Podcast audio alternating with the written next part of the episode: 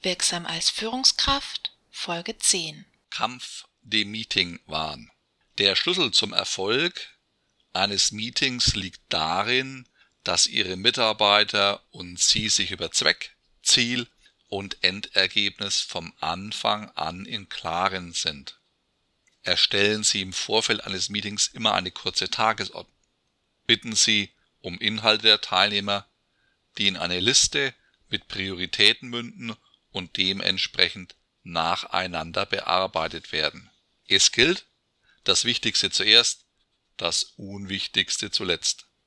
Sie sollten sich bei Meetings prinzipiell die Frage stellen, ob die Durchführung eines Meetings wirklich notwendig ist. Ihre Mitarbeiter und Sie müssen aus verschiedenen Gründen zusammenkommen. Es geht um Informationen auszutauschen, Entscheidungen zu treffen, zu planen, zu diskutieren, einen Streit aus dem Weg zu räumen, zu feiern und vieles mehr. Meetings können außerdem zu einer Verbesserung der Motivation und Produktivität beitragen.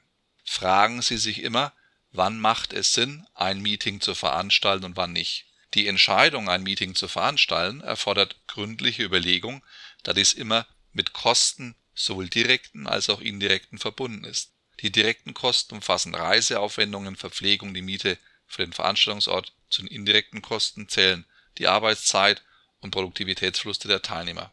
Deshalb müssen Sie sich fragen, wie notwendig dieses Meeting ist. Gibt es nicht andere Möglichkeiten? Gibt es nicht andere Möglichkeiten wie den Austausch über E-Mails, Infos oder Memos? Brechen Sie mit der Gewohnheit, ein Meeting durchzuführen, nur weil das schon immer am Montag um 10 stattgefunden hat. Entscheiden Sie, ob das Meeting unbedingt notwendig ist. Ist es weiter sinnvoll, dieses durchzuführen oder geht es auch ohne Meeting? Ergreifen Sie die Initiative, werfen Sie die Frage auf und reduzieren Sie Ihre Meetingzeit auf sinnvolle Weise. So schaffen Sie produktive Meetings und zufriedene Teilnehmer.